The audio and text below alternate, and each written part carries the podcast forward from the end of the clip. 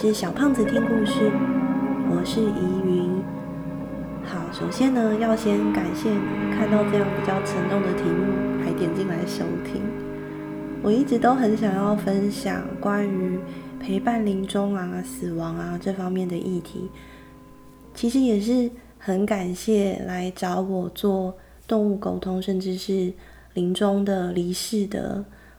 呃，沟通的动物宝宝们还有主人们非常的信任我，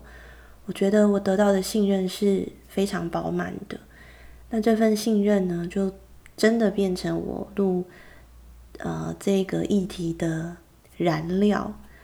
希望我的经验可以提供给不知所措的人，然后需要的人。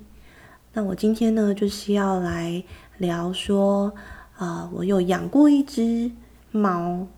它叫做小胖子，它是一只很大，然后很白很美的猫。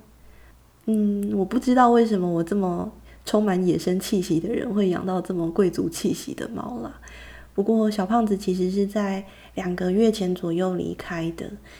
嗯、你可能会发现这个频道刚开始的时间差不多就是小胖子离开的时间，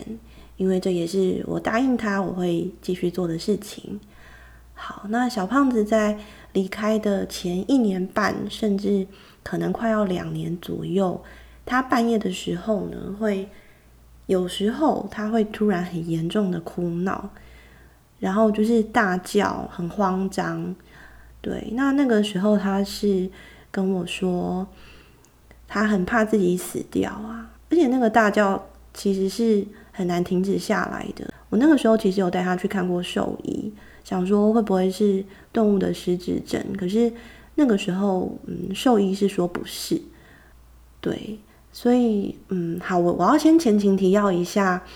我养小胖子养了十几年，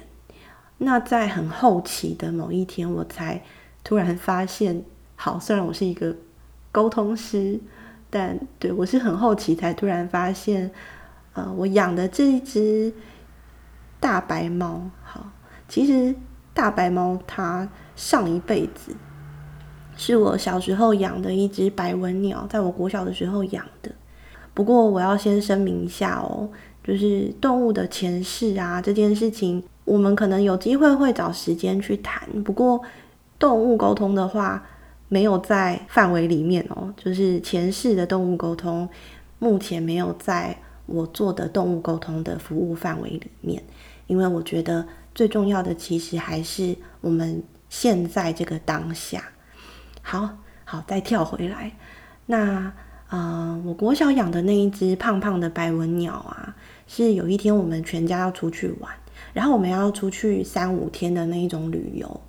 所以我们那时候就把这一只白文鸟寄放在我的同学家，然后请同学帮忙照顾。可是到同学家之后呢，白文鸟就突然很害怕，就是他很想要回到原本的那个家嘛，所以他就自己冲出笼子飞走了。我相信有养过呃鸟类的人，应该都会知道，其实鸟真的很容易自己打开笼子，然后就喷走了这样子。那我们再再一次跳回啊、呃、那个小胖子猫这这个时期。小胖子他会在呃半夜说他很害怕死掉的时候，他一直给我一个画面是说他很着急的在找我，然后一直找一直找，然后很伤心，一直哭一直找找不到，然后好累哦，好饿哦，然后就就死掉了。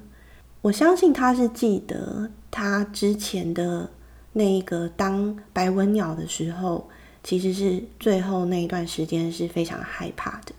那我想要在这边分享一下，当小胖子猫它大哭大闹的时候，好，我是怎么做的？我在做的事情呢，就是当它非常的好还灯，就是大哭大闹而且不停止的时候，我会抱着它，然后我会唱歌给它听。那这首歌是我在练习瑜伽的最后结束的时候会唱的《太阳之歌》。如果你想要知道歌词的话，我把歌曲的连接放在下面的资讯栏，你可以点开，然后你可以听这首歌的中文歌词啊，它是在讲说，呃永恒的阳光照耀着你，所有的爱 包围着你，你内在纯洁的光芒指引你走向前方。就是我会抱着小胖子一遍又一遍的唱，直到他从非常惊慌的时刻慢慢的平稳下来，然后在他变得比较可以平稳听得懂我讲话的时候，这个时候我会呃跟他说，对，这这个后来其实有变成一个标准作业流程，还有变成一个一套 SOP。好，对，这个时候我会跟他说。虽然你死掉之后啊，我不一定可以在你身边陪你，这个是真的。那也不一定会随时知道你在哪里啊，过得怎么样啊，这也是真的。可是如果你迷路了，你不知道要怎么办，你不开心的时候，那你就先停下来，你先停下来，然后去想到我很爱你这件事情。那我很爱你这件事情哦，就很像很多很多很好吃的罐头。我帮你带了一个很大的便当，这个便当呢，你打开里面就有很多很多很好吃的罐头，你永远都吃不完。你就记得这件事情。如果你不开心的时候，如果你觉得你迷路的时候，你就记得我很爱你。我很相信宇宙先生会指引你，你要去哪里。我也很相信你内在内心的那个智慧会告诉你你要去哪里，你去感觉一下，宇宙先生跟我都这么相信你，你就会知道要怎么办了，你就不用一直迷路啊，不用一直哭哭去找不到路了，因为我有帮你带一个好大的便当哦，怎么样都吃不完的便当哦，呃，大概有一年半甚至更久的时间，对，我们一直在重复。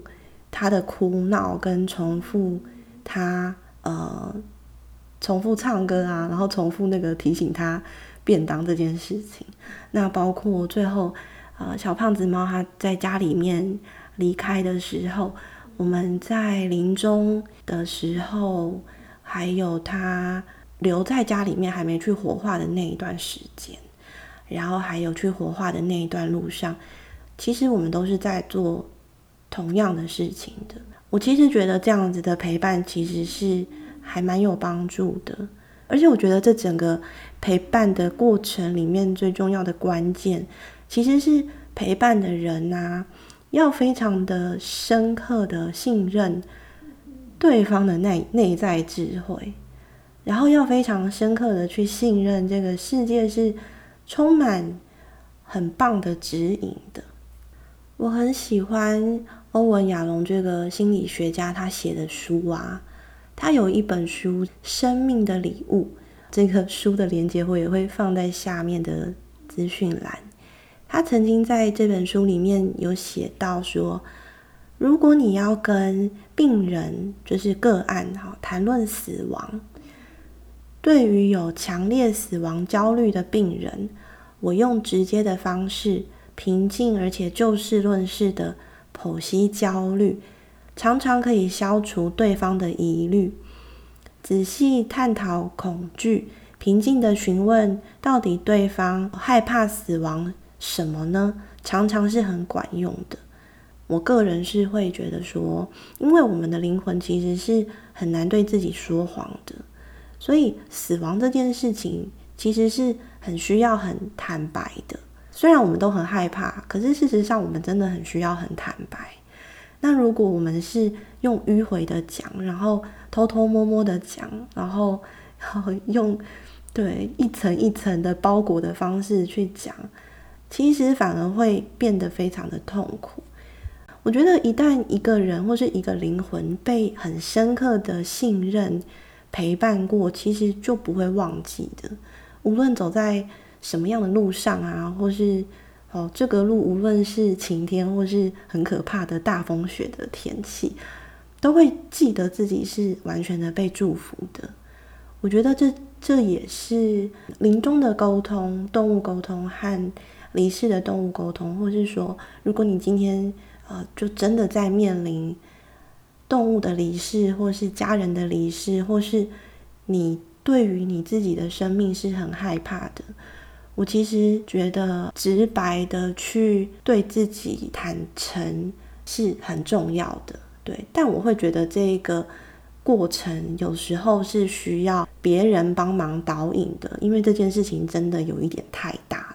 那就嗯，再一次的感谢来找过我的动物宝宝们，还有主人们，祝福你去记起自己那一个很好吃、很好吃。怎么吃都吃不完的，充满祝福的好好吃的便当。今天也谢谢你们的收听，我们下次见。